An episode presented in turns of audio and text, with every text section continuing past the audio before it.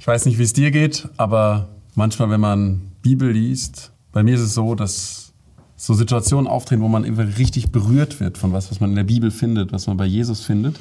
Gestern haben wir ein bisschen Musik zusammen gemacht, mhm. Lieder zusammen gesungen und mhm. in einem ging es auch so um die Gefühle von Gott. Da habe ich nochmal an was gedacht, was mich einfach richtig bewegt hat, mich erinnert hat an eine Andacht letztens, die ich hatte, die mir wirklich so ja, Tränen in die Augen gebracht hat. Und zwar ist es eine Geschichte, wo Jesus geweint hat. Und ich habe darüber nachgedacht, wie ist das in unserem Leben so, wenn jemand vielleicht sehr mächtig ist, ja, sehr viel kann, je mächtiger er wird, wir kennen das eigentlich so, auch von mir selber zum Beispiel, so als Mann, desto weniger will man vielleicht irgendwie Schwäche zeigen. Also so große Macht und, und richtiges Mitgefühl, das geht eigentlich nicht so gut zusammen. Ja. Und ähm, was mich da so an Jesus fasziniert, dass er in der Hinsicht auch wieder, wie bei ganz vielen anderen Sachen, total anders ist als das, was wir Menschen so an Kategorien kennen. Mhm. Und die Geschichte, wo ich gestern beim Singen dran gedacht habe, ähm, war ich Johannes 11, ähm, wo, wo, wo Lazarus, ein guter Freund von Jesus, ähm, gestorben ist. Und wir dann sehen, wie die Leute sagen, muss jetzt schnell kommen. Und ähm, der Herr geht dann dahin und dann lesen wir diesen krassen Vers einfach in der Bibel, Johannes 11, Vers 35. Und gerade im Johannesevangelium, wo Jesus vorgestellt als der Sohn Gottes. Mhm. Ja. Ähm, Gott selbst. Ähm, da steht in Johannes 11, Vers 35, ähm, wo Jesus an dieses Grab kommt. Jesus vergoss Tränen. Einfach diese drei Worte. Und kurz später sehen wir, wie er mit lauter Stimme ruft, ähm, Lazarus, komm heraus. Und die Leute alle sehen, dieser Mensch hat gerade einen Toten auferweckt. Da kommt ein toter Mensch aus einem Grab rausgelaufen. Und diese zwei Sachen irgendwie zusammen, das ist für mich immer noch ja unfassbar, was wir für einen wunderbaren Gott haben dürfen, der auf der einen Seite so mächtig ist, er sagt, ich, ich, ich rufe den Lazarus, diesen Toten aus dem Grab herauf, und auf der anderen Seite so viel Gefühle und Empfindung hat, dass er da steht und mit seinen Freunden zusammen weint. Ja, wie ist es für dich?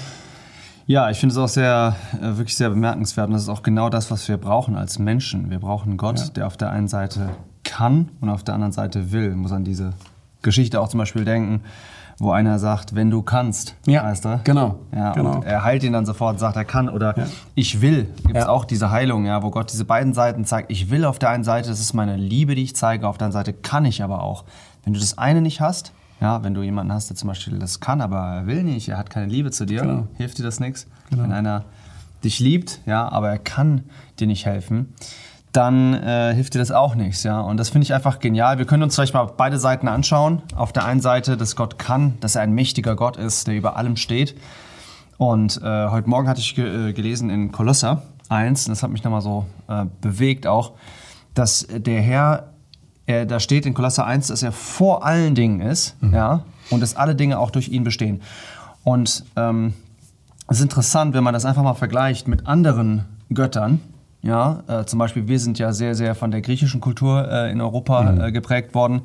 Die griechischen Götter ist ganz interessant, äh, dass die gar nicht über der Schöpfung standen, sondern dass sie eigentlich innerhalb der Schöpfung waren. Sie ja. waren Teil der Schöpfung. Ja, mit allen Schwachheiten auch im negativen Sinne. Genau, ja. ja. Mhm. Aber sie waren in der Schöpfung drin und wir haben einen Gott, der sagt ganz klar, ich stehe über der Schöpfung. Ich war sogar vor der Schöpfung. Also das heißt, im, im Griechischen ja, heißt das, ähm, wenn, wenn eine Sache hier ist und äh, du hast dann dieses Verb vor, heißt pro, das heißt davor. Das heißt, es könnte auch heißen, er ist nicht nur im, in einem äh, Wertesystem vor der Schöpfung, sondern er ist auch zeitlich. Ja, er ist ja, ja. vorher, er steht komplett außerhalb. Der, er, ist, er steht ja zeitlich genau, aber auch vielleicht räumlich, wenn wir uns das so vorstellen können. Gott ist ja nicht räumlich, aber er steht, er ist außerhalb von der von der Schöpfung und alle Dinge die bestehen durch ihn. Da könnte man jetzt auch wieder denken, dass er nur so ein Tool ist, ja. Mhm. Aber die bestehen sogar in ihm, eigentlich ja. will ja. das heißen. Ja? ja? So, so groß ist er und so erhaben ist er über äh, diese Dinge.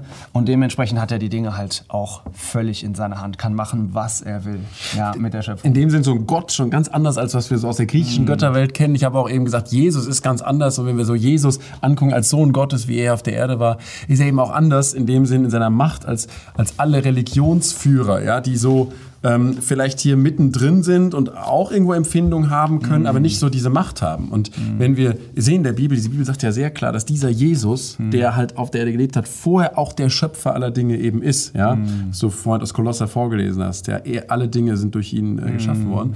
Und wenn wir über diesen Gott, diesen Schöpfer, diesen großartigen nachlesen, dann ist es auch so ein Kontrast auch zu den Götzen, die so in Israel waren. Da, das waren welche, die, da hat sich einer ein Stück Holz genommen und gesagt, komm, äh, du bist jetzt mein Gott. Mhm. Oder einmal heißt es, du dachtest, ich sei ganz wie du. Ja, also sehr stark auch diese Götzen innerhalb, wie die Menschen.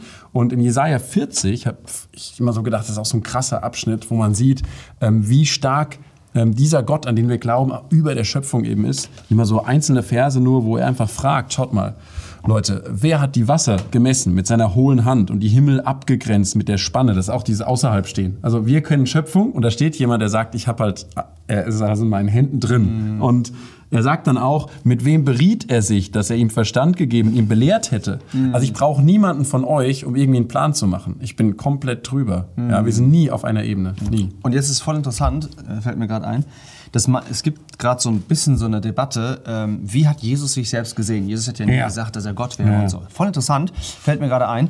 Und nämlich, dass der Jesus genau darauf auch Bezug genommen hat, als er zum Beispiel in Johannes 8 mit den Führern spricht, nämlich über einen großen Religionsführer, das ist Abraham. Ja. Und da sagt er wieder dieses Vorsein. Er sagt, bevor Abraham war, war ich. Ja? Das heißt, er war davor. Und dann heben sie Steine auf und wollen ihn dann steinigen, weil sie genau wissen, was du jetzt gerade gesagt hast, ist, dass du dieser Gott bist, der vor Abraham war, das heißt, mhm. der, der, der schon außerhalb der Schöpfung gewesen ist, der der Schöpfer selbst ist, der Abraham selbst gemacht hat.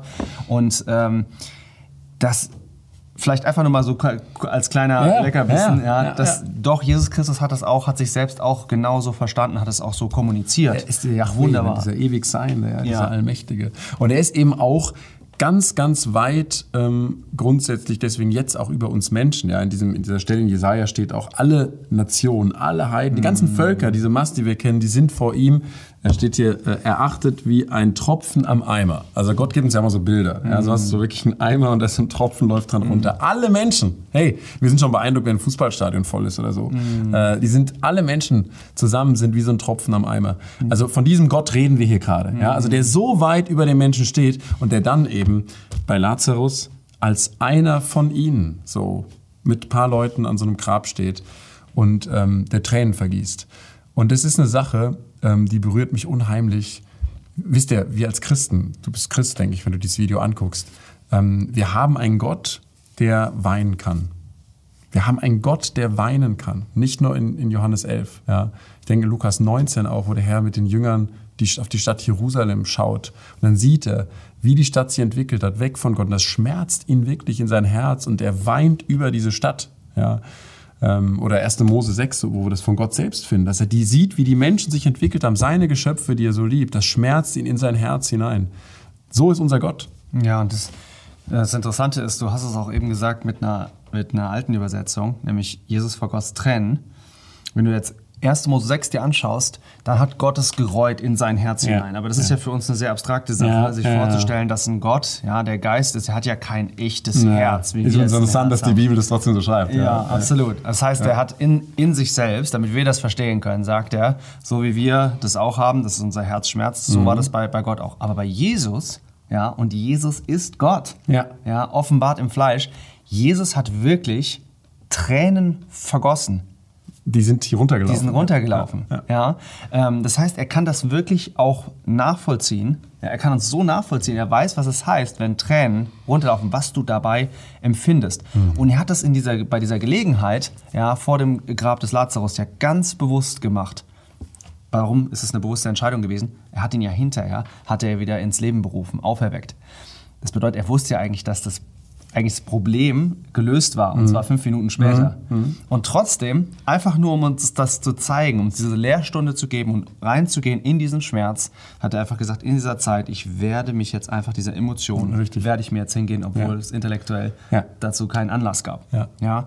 Wie wunderbar ist das, dass er sich nahbar machen will und was für ein Kontrastprogramm mhm. mhm. zu anderen Göttern. Ja, wenn du dir mhm. zum Beispiel vorstellst, ein Allah zum Beispiel, ja, der dass, wenn, wenn, wenn man sich vorstellen würde im Islam, dass Allah Mensch geworden ist. Ja, das ist ja zum Beispiel das große Problem, was man hat, äh, will ich mal sagen, zwischen den Religionen, dass man sagt, Allah hat keinen Sohn. Es ist, mm. also, dass man glaubt, dass da einer auf die Erde gekommen ist und der Gott war, der Allah war. Ja, das ist, vergesst es dass wir einfach wissen können, äh, Jesus ist nicht nur so ein unpersönlicher, ja, unerkennbarer Gott. Er ist wirklich ein Gott, mit dem man eine Beziehung haben kann. Johannes 1 sagt, dass er das Wort ist, ja, und das Wort wurde Fleisch und es wohnte unter uns. Können wir uns das vorstellen, dass er so nahbar geworden ist? Die Engel, als sie das gesehen haben und das kleine Kind da in der Krippe lag, die konnten nicht anders als einfach ja. nur jubeln. Ja. ja. Und vielleicht brauchen wir wieder diese Faszination, dass wir das wieder sehen, dieses Kind, und einfach denken, wow, Gott, ja, Yahweh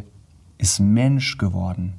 Ja, und er ist Mensch geworden und er ist persönlich geworden. Oder wir können zum Beispiel, wir haben auch über die griechischen Götter äh, gesprochen, über Zeus und so weiter. Schaut jetzt mal an, wie die drauf waren. Ja? ja die hatten sehr, sehr menschliche Eigenschaften. Die konnten lügen, die konnten eifersüchtig sein und so weiter. Und vierte Mose zum Beispiel, ich glaube, das hast du eben auch zitiert schon, ja, dass Gott sagt da, ich bin nicht ein Mensch, ja, dass ich lügen könnte. Äh, Gott ist überhaupt nicht so. Wir haben nicht einen Gott, wir haben einen Gott, auf den Verlass ist. Ja. Er lügt nicht, ja. ganz einfach. Du musst dir vorstellen, wenn du ein Grieche warst, dann hast du gedacht, da oben ist irgendwo so ein Zeus, der hat sehr viel Macht über mich ja, aber der kann mich auch einfach mal anlügen. Und der ist ja auch bedrohlich dann. Der ist bedrohlich. Nur, nur genau. in dem Sinn, weißt du, Macht, die einfach mal völlig missbraucht, weil er einen schlechten Tag hat. Ja, genau. Genau, ja, die haben einen schlechten Tag. Ja. Die hatten da auch oben mal Zwist ja. und dann war unten Krieg auf der Erde, guck dir mal Troja an und dann mischen die einfach mit, da kommen die einfach runter mit rein. ja. wie, wie krank ist das eigentlich oder wie krass ist das oder, oder das totale Extrem? Äh, das kennen wir aus der Bibel. Das war ein kananitischer Gott, Moloch der war total menschenverachtend, ein Menschenmörder mhm. sogar, ja, dass da Kinder wurden da äh, in das Maul von so ja. einem großen Gestüm äh, reingeworfen und war Feuer ja. drin und, und die verbrannten da unten, mhm. ja. Und okay. da wissen wir, da sieht man sehr direkt, wer dahinter steht, ja, wenn man sich Johannes 10 einfach mal anschaut, dass da der, der Dieb, der kommt zu stehlen, zu schlachten, zu verderben, da sieht man, wer dahinter steht, ja. Und da auf der anderen Seite der Jesus, der sagt, ich will, dass sie das Leben haben mhm. und dass sie es im Wunderbar. Überfluss haben. Ja? Und man denkt dann oft auch gerade bei Allah vielleicht dann, ja, wenn, wenn ich jetzt denke, Allah weint, das, das kann nicht sein, der ist doch so mächtig. Weißt ja, du, dass sich das dann abschneidet. Und das ist so großartig. Wisst ihr, wir haben Jesus. Und es gibt niemanden wie Jesus, einen mm. Gott, weißt du, wo man sagen kann, seine Gefühle, die, die prallen nicht an so einem Felsen seiner Unendlichkeit oder Allmacht irgendwie ab, ja, sondern wir haben einen Gott, der alles weiß und der alles kann mm. und der trotzdem mit uns weint. Mm. Und das finde ich einfach so bewegend, weil auch für dich in deiner Situation, in der du vielleicht gerade steckst, das soll jetzt nicht so was sein, ah, ein bisschen über Jesus nachdenken, mm. sondern diese Begeisterung, die Faszination, die man kriegen kann, die geht auch in deinen Alltag rein. Warum? Weil dieser Gott, dieser Herr Jesus Christus, der sieht deine Probleme. Mhm. Und weil der so menschlich ist in dem Sinn, wie wir es gesagt haben, mit mhm. Empfindungen ja, und weinen kann, kann er eben mitfühlen. Ja, und weil er so göttlich ist, weil er diese Macht hat, mhm. kann er auch diese Probleme und alles, was dich plagt, letztlich wirklich lösen. Mhm. In diesem Sinne mal ermutigen, ja. sich mit Jesus mehr zu beschäftigen. Zeig mir deine zurückzukehren zu dieser Faszination, vielleicht genau. auch Sachen, an die man sich gewöhnt hat. Hoffentlich kann ich das ermutigen. Viel Kraft weiterhin. Bis zum nächsten Video.